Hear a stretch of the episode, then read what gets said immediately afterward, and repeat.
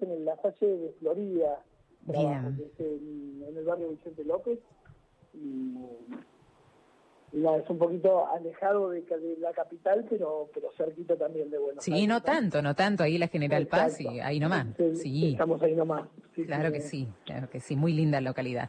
Eh, Mauro, bueno, contar a la gente un poco, le decía, ¿no? Le adelantaba cómo es esto del arte y la educación, el arte, la primera infancia, los niños. Eh, primero, bueno, conocer un poco tu persona, tu vocación, cómo se te dio, ¿no? Por ser artista plástico. Sí, bueno, yo, eh, digamos, esas inquietudes de, de, toda de, mi educación me llevó a, conectarme mucho con la imagen y así terminé arrancando la carrera de arquitectura y de bellas artes, donde me atrapó más bellas artes que arquitectura, por, la, por la expresión, por la expresión en sí y por todo lo que te puede llegar a transmitir una, una obra. Y, y bueno, ahí empecé todo un recorrido descubriendo eh, distintas ramas del arte, donde me quedé en, el dibujo, en la pintura, y bueno, terminé desarrollando más la parte del mural, que, que nada, que es una parte que es tan, que es tan inmensa donde, donde uno, uno tal vez baila con la obra, ¿no? que tiene como una conexión distinta y que si uno le encuentra el ritmo es como muy atrapante. Y bueno, después me dediqué a la, a la educación en el transcurso, digamos, sigo pinto, y enseño. Y en educación estuve, doy, doy talleres ahí, como dijiste, en el Museo de Arte Decorativo, tengo un taller mío particular, y enseño en, el, en la Salle Florida, que trabajé en, distintas, eh, digamos, en los distintos años de, la escuela, en secundaria y en primaria, pero ahora actualmente estoy trabajando solo en primaria con, con el segundo ciclo, ¿no? que, es, eh, que es el tal vez el ciclo que más me atrae por por la creatividad que tienen los chicos, ¿no? Ese, ese juego sin límites que tiene tal vez un chico cuando se le propone algo, ¿no? Cierto. Eh, y lo vamos perdiendo a veces, Mauro, ¿no? Grande, uno dice, bueno, a ver, crea algo, hace un dibujo, a veces no te sale nada, o estás embebido de otras cosas, ¿no? En realidad pienso que todos lo tenemos, pero ¿se nos va perdiendo la pregunta? Y están esos maestros que decían como Picasso, ¿no? Tardé cuatro años o cinco en pintar como Rafael y 20 años en pintar como un niño, ¿no? Es como... Claro, qué fenómeno. Está, está ese juego, ¿no? Donde uno, eh, un niño tiene esa espontaneidad y tiene esa, esa fuerza y esa, y esa gestualidad que, que de alguna forma sale casi del alma, por decirlo de alguna mm. forma, ¿no? Y, tal vez uno cuando va creciendo se vuelve un poco más racional y lo espontáneo es más difícil de encontrar, ¿no? Es, eh, es un juego distinto. Es cierto eso. Pienso, Mauro, en este tiempo que mm, los chicos, bueno, han estado mucho, mucho, mucho en casa. Parece que los papeles, los óleos y las fibras, parece que se pusieron de moda para muchos porque los padres dijeron, bueno, todo el día con la tele, con la Play, no, vamos a hacer algo diferente. Y creo que un poco se, se, se puso de relevancia en un lugar que creo que siempre le, le, le correspondió a, ese, a esa hoja en blanco, a esas témperas porque creo que los niños necesitan este tipo de expresión, ¿no? Sí, yo creo, digamos, yo soy medio de, la teoría donde hoy hoy en día con toda la, la, tecnología que hay y, la, de alguna forma la individualidad que hay, por más que con una PlayStation y con los medios de comunicación están todos conectados, creo que donde, donde lo que sucede en un aula de arte o en un taller de arte o en una o en una clase de educación física también donde se comparte, se da, se pide, se, grita, se, digamos, hay todo un compartir y toda una relación entre lo que sucede que es muy eh, que es muy importante, ¿no? En arte sucede que encima se agrega la parte de tal vez la, contemplación o la meditación de alguna forma, porque uno también cuando, cuando se pone a trabajar o a dibujar o a colorear, a pintar, eh, también entra de alguna forma en un estado donde, donde está en otro lado, ¿no? Es como que logra abstraerse un poco de la realidad para conectarse con eso que está haciendo, ¿no? Eh, mm. Y es un estado lindo que, sucede y que, y que se evidencia, ¿no? En el aula. Es cierto. Y no me puse a pensar en esto, el contexto, porque yo me fijé en el dibujo, en la hoja y en la témpera, pero esto de compartir eh, y del te paso la fibra que vos no tenés, el color y dame esa témpera y, y, bueno, y compartimos el vasito que ponemos el pincel con el agua, ¿no? No, no había reparado en esto que también, bueno, forma parte del hacer y el de crear en comunidad, Aura. Claro, totalmente, totalmente. Sí, y también el compartir, porque también una obra de arte o un dibujo pasa a ser a partir de que otro lo ve, ¿no? Y, siempre tanto un chico como un grande termina mostrando su obra a otro para que el otro termine de de ver lo que hizo, ¿no? Y, termina compartiendo todo en algún punto, ¿no? Sí. Y en este mm, tiempo, ¿cómo hiciste? ¿Enseñaste en virtualidad? Eh, porque estoy tratando de imaginar cómo, cómo se hace para enseñar algo que estamos acostumbrados a que no nos encontremos, toquemos y, el profe nos enseñe y, que venga a nuestro lado el arte. ¿Cómo, es? ¿Enseñaste en virtualidad en este tiempo? ¿Lo seguís haciendo? Sí, sí, enseñé en virtualidad, lo sigo haciendo. Eh, y, la verdad que es, eh, yo lo encontré un atractivo a lo virtual, que es esa parte de acceder también a mucha información para compartir, ¿no? De decir, eh, tal vez en un aula está más la acción, el hacer, y en lo virtual también está la parte más intelectual de decir, no sé, les puedo compartir este artista, les puedo contar algo más de historia, mostrar imágenes, compartir un video, digamos, tener una información más accesible está bárbaro.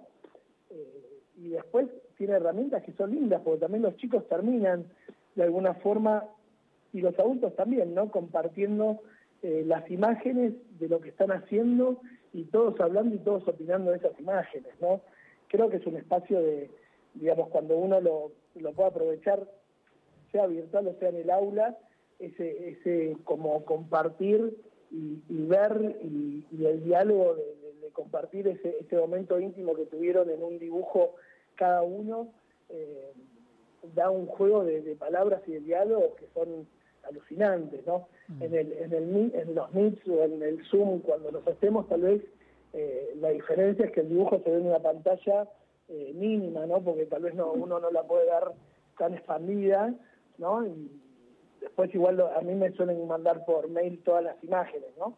pero tal vez en la clase es como que se comparte y se ve y, vemos si por dónde va cada camino y cada, cada uno de los que van trabajando y, eso la verdad es súper interesante, ¿no? Salen, salen propuestas lindas.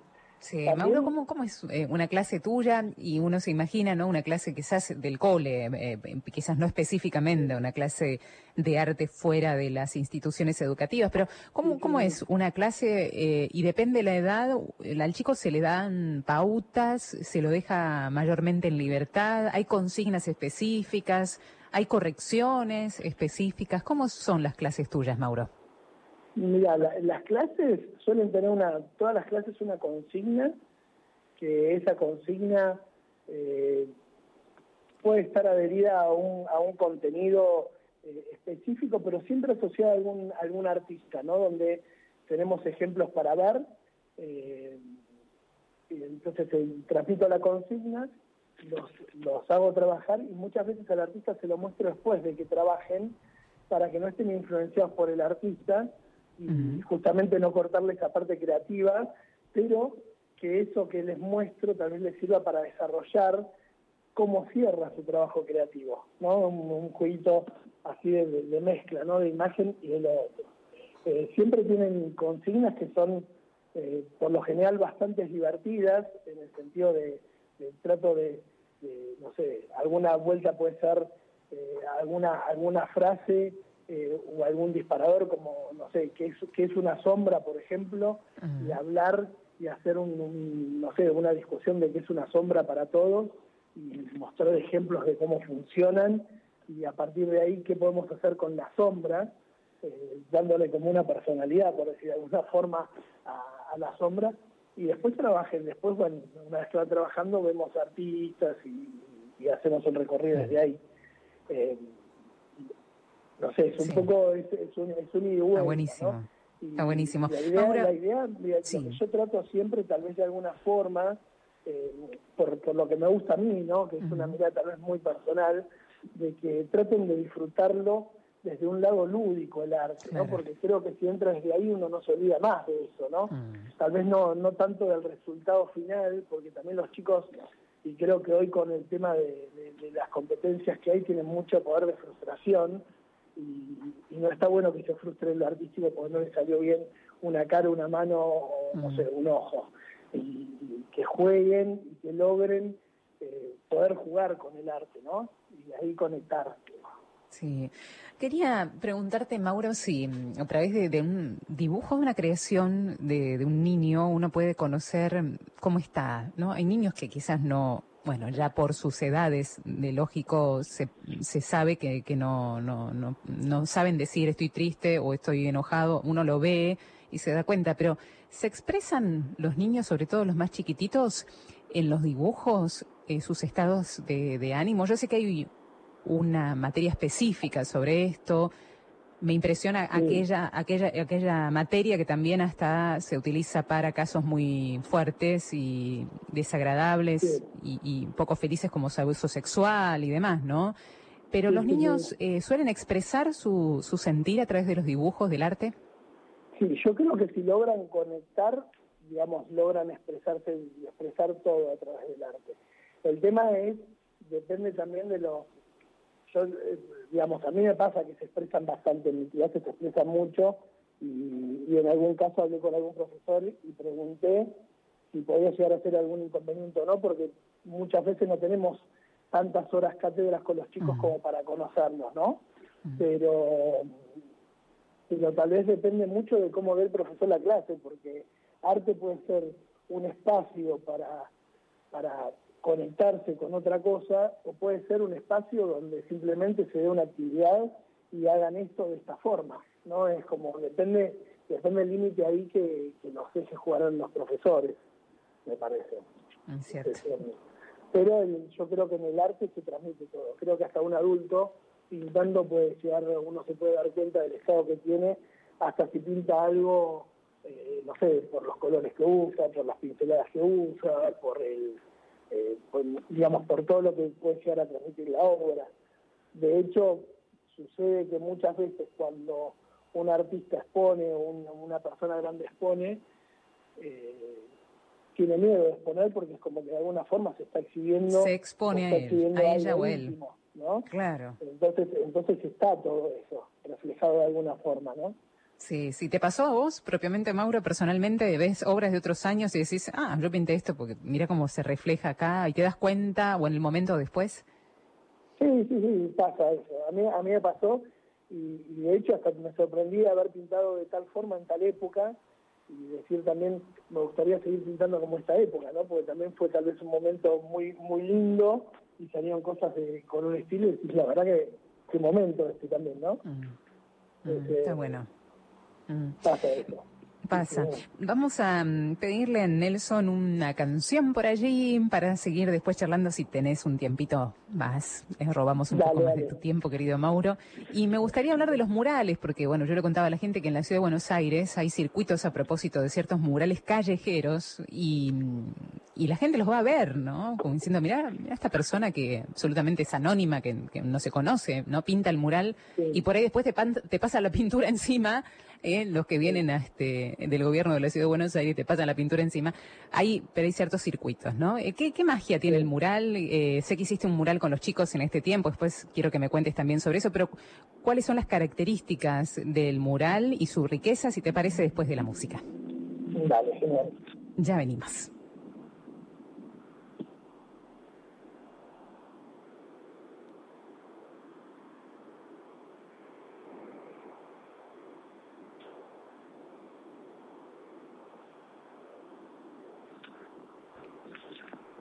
Estamos, te recordamos los teléfonos mientras esperamos a Nelson allí, que ponga um, un tema musical, que, bueno, ahí está, en los controles. Eh, Nelson, eh, te recordamos que podés comunicarte con nosotros al 3518-171-593.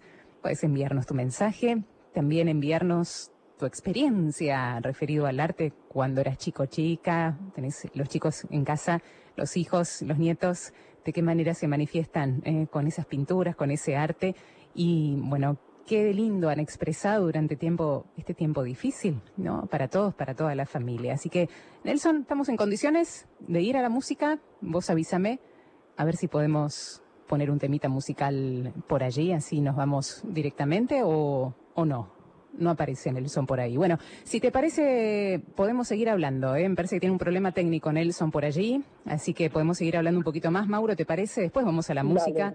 Aprovechamos a hablar de esto de los murales y de su riqueza, ¿eh? de su particularidad. Contanos sobre eso.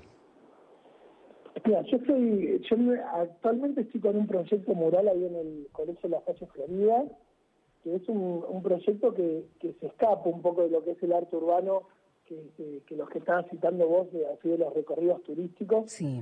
Digamos, se, se separa un poco porque hay una hay una diferencia tal vez en lo que puede ser hacer el arte urbano y un arte mural más clásico, ¿no? Un, arte, un artista urbano tal vez lo que juega más es con una intervención momentánea, donde el mural eh, puede sufrir la consecuencia del gobierno de la ciudad, como dijiste vos, de, que tal vez lo tapó, o hasta otro artista que después, eh, cuando vio que estaba eh, un poco quemada la pintura o algo, lo pintó sobre, ¿no?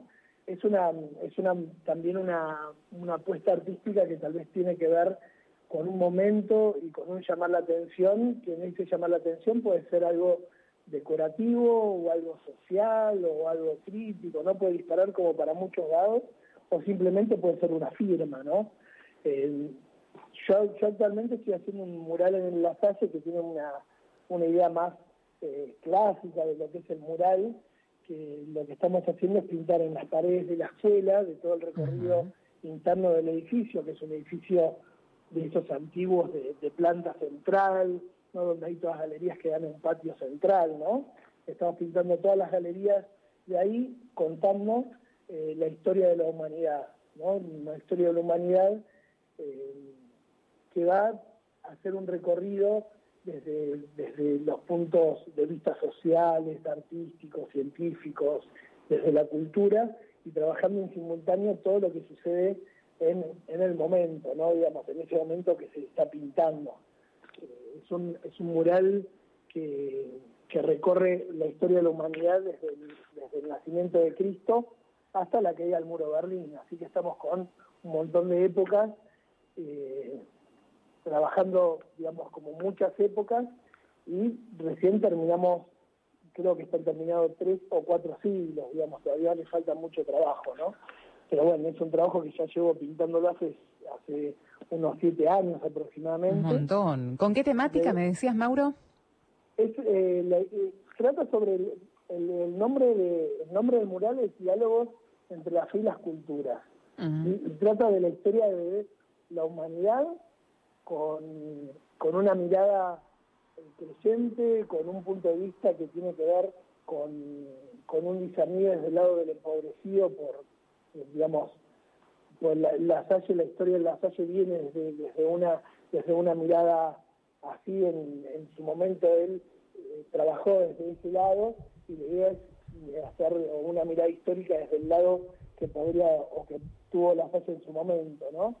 Y, la idea es contar, la idea como simple sería que el mural sea como un manual abierto en las galerías, ¿no? Donde uno por simplemente caminar por el mural puede aprender visualmente la historia, ¿no? O, aprender lo que sucedió en cada momento. Eh, es muy lindo por, porque trata, tiene todo un recorrido eh, tipo línea de tiempo que abre juego a distintas situaciones y, donde vemos a personajes que tal vez estuvieron en distintos momentos y se repiten, donde vemos inclusiones en simultáneo que muchas veces uno cuando estudia las separa de contexto y no las ve en conjunto, ¿no? No sé, eh, la Revolución de Mayo enfrentada a la Revolución Francesa, ¿no? esas cosas simultáneas que muchas veces uno cuando las estudias o cuando las estudió en su momento, tal vez no tenían, el, se estudiaban en distintos años y no como consecuencia al mismo tiempo, ¿no? Eh, entonces tiene todo un recorrido así muy, muy interesante. Y la idea también es que trabaje o que está trabajada desde una mirada, como lo dice el título, de una mirada creyente, no una mirada de fe. ¿no? Sí. Eh, es un, la verdad es un, llevo, debo llevar pintado unos 2.000 metros cuadrados de mural. Ah, pero es enorme. ¿Y dónde está? en el Colegio de la Salle Florida. Ah, ahí mismo, en el cole. En el cole, sí.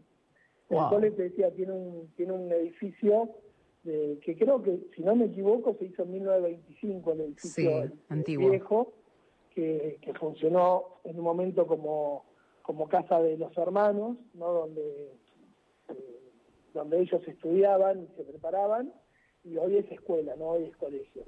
Y ahí todas esas galerías, que son tres pisos, que dan ese patio central, están pintadas, bueno, ya tengo pintado un piso y medio más o menos, falta todavía otro piso y medio, pero es, eh, muy grande porque son, eh, son edificios que tienen como una manzana de, recorrido, ¿no? Es como mm. una espacialidad muy grande que tienen. Sí. Y, nada, es un proyecto muy lindo porque salió de salió un poco de casualidad y no porque estaba eh, Carlos Díaz, que era director en ese momento del colegio, así en charlas de pasillo una vuelta me dice a ver si pintamos algo en las paredes, ¿no? Pero yo lo tomé desde el lado, como, que como decía ahí que era profesor de del colegio, lo tomé desde el lado de simpatía por el arte, no por, por hacer el proyecto. Y cuando me lo repite una o dos veces, le pedí una reunión a él y, le digo, mira, si así en esas consultas, porque venís, qué, sucedió, digo, mira, vengo por lo que me dijiste en el pasillo, si querés hacer un mural, yo no tengo problema en pintar toda la escuela porque me dedico a los murales, ¿no? Y, bueno, y nació así de la nada el proyecto, o de la nada, o de esa situación de pasillo, y a eso se sumó después eh, un hermano lasosano que se llama Santiago Rodríguez Mancini, que, que en el diálogo terminamos a armar como todas las discusiones y las problemáticas que podríamos trabajar dentro del contenido del mural, ¿no? Que todavía lo seguimos trabajando, porque todavía estamos en, proyecto de alguna forma, ¿no? Sí, sí. Y, no entendí si los chicos participan, Mauro, en algún aspecto. no, los chicos no. En el mural, en el mural este no participan ellos eh, pintando, eh, porque es un mural que tiene, que está hecho a la altura de, a partir de la altura de las cabezas. Ah, más arriba viste que se está, eh, viste que todos los colegios tienen como una guarda pintada de otro color. Bueno, a partir de esa guarda para arriba está, está pintado ahí. Y por un tema de altura no pude hacer, quería hacer participar a algunos chicos de los más grandes tal vez, pero por un tema de altura y de permiso se la medio un lío. Pero sí dentro de la escuela hacemos muchos proyectos, o hicimos varias veces proyectos con los chicos en otras intervenciones de paredes que tal vez dan a los campos de deportes o a los patios, ¿no? Donde ahí trabajamos en conjunto y se valora eso. Está buenísimo. Sí participan mucho en el diálogo, ¿no? En la parte donde donde ven la imagen y opinan, donde analizan la imagen, donde comparten, eh, digamos, situaciones del, mural dentro del aula, ¿no? Está bueno. ¿Y qué técnica usaste ahí? Eh, porque uno se pregunta, ¿con qué pintan esto? Acá yo tengo cerca en, eh, este, el corredor donado, ¿viste? Y, y hay, hay un, este, una calle donde la gente, bueno, sobre todo antes de la pandemia, iban los extranjeros y veían. Uno dice, ¿con qué pintan todo esto? ¿Qué es ese aerosol? ¿Qué pintura común de pared? ¿Hay pintura especial para esto? Mauro, contame sobre la técnica específicamente. la, técnica que uso yo es, eh, es con esmalte sintético. es, un, es un esmalte que hoy viene muy, muy bien preparado para, para la filtración de los rayos UV eh, solares, digamos. Ah, claro, pues se puede teñir, por así decirlo. Exacto, y que eso va a hacer que rinda el color muchísimo más tiempo, ¿no? Que llegue a quemarse, pero tal vez mínimamente. Eh, por lo general los murales eh, que se pintan en la calle se trata de usar pinturas que sean fáciles de, trabajar y de limpiar, que por lo general tiene que ver con las pinturas acrílicas, ¿sí? en lo que es un arte urbano, ¿no? Sí y el aerosol por lo práctico que es. ¿no? Yo acá estoy haciendo una, como un, estoy pintando con tiempo eh, y el tiempo no me corre en el sentido de que muchas veces uno cuando hace arte urbano hasta tal vez no tiene un permiso para pintar y pinta y tiene que salir corriendo, ¿no? Es como, hay que ver cómo es la situación de ese arte ah, urbano que se está practicando. Eh, acá en la escuela es, otro tiempo, entonces puedo permitirme trabajar con un material mejor y que permita eh, más longevidad al cuidado y a, la, y, a la conservación del trabajo, ¿no? Claro. En lo que es arte urbano, muchos usan el aerosol por lo práctico, ¿no? Porque uno eh, saca y pinta, ¿no? O muchas veces usan técnicas como el stencil, que son esos calados, eh, esas imágenes caladas, que tal vez uno tarda un segundo en aplicarla en una pared y pasarle en aerosol, ¿no? Que son, son técnicas como específicas de eso, ¿no? Sí, yo otra cosa que me pregunto, Mauro, es el tema de los rostros. No sé si en tu mural hay rostros, pero eh, ¿cómo, cómo se hace específicamente, también en, en la, dimensión, la proyección por el tamaño, por ejemplo, que tiene tu mural? Para proyectar, primero se contornea, se dibuja y después este, por la dimensión para que no quede desproporcionada una cara, por ejemplo, ¿no? En relación al cuerpo. ¿Cómo, cómo es? Eh, son preguntas que me hago, ¿no? Eh, cuando veo un mural, cómo se hace. Una cosa es escribir una hoja 4, dibujar ahí en o en un lienzo normal, ¿no? Para una persona. otra cosa es expandirlo, proyectarlo a dimensiones enormes. Sí, sí, hay, hay varias técnicas de pasajes de, de, pasajes de imágenes. ¿no? Hay algunos que hacen una cuadrícula y copian la misma cuadrícula a la pared y van trabajando como cada sector de, de esa cuadrícula como si fuese casi algo abstracto, sin pensar en el total, sino pensando en esa, en esa espacialidad. Esta cuadrícula depende, cada uno puede tener forma triangular, puede tener forma cuadrada, rectangular, ¿no? que son llamañas de cada uno de los artistas. Yo en el caso de este mural, eh, que es un mural que ya lleva mucho tiempo, lo trato de dibujar todo antes de pintarlo, ¿no? Eh, y, lo, y medio como que ya lo trabajo dentro del mismo lugar, no lo voy pasando porque ya tiene tanta tanto ya tengo tanto tiempo recorrido con el trabajo y ya conozco como las dimensiones de las imágenes que voy a trabajar. Entonces me es, hoy me es más sencillo. Cuando empecé hacía un trabajo así. Se puede proyectar también ¿eh? uno proyecta pero es muy difícil a veces tener las herramientas para proyectar no sea un enchufe o sea un retroproyector o un, o un proyector ¿no? ah mira esa es una técnica no sabía. Muchas veces Sí, hay muchos que usan eso, pero en ambientes cerrados por lo general funcionan eso. Eh, yo, yo los dibujo.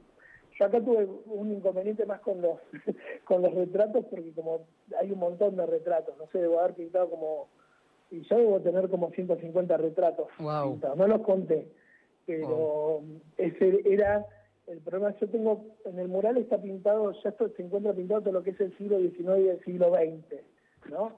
Eh, mm. Y con los primeros retratos que me pasó, eh, o que, me, decidí pasar, era cuál era el retrato verdadero de la persona, porque no había fotografía. Claro. Entonces hacer una búsqueda de, cuál era el personaje más real o qué persona o, ese personaje cómo lo conocía la gente o cuál era el retrato más famoso de ese personaje, por más que no sea el retrato más real de ese personaje, pero pero para identificarlo con algo, ¿no? Mm. esa parte era, me resultó bastante compleja.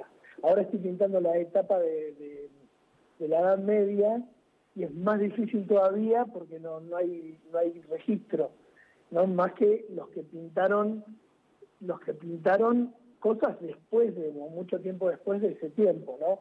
Por ejemplo, no sé, digo un personaje, ¿qué cara tenía San Agustín? Por decir algún algún personaje del medioevo, ¿no? Y, ver qué registro o qué símbolo puede encontrarse que represente a ese personaje, ¿no? Eh, digamos, a mí las dificultades se me sitúan más en esos en esas situaciones que hoy lo que es lo técnico del pasaje, ¿no?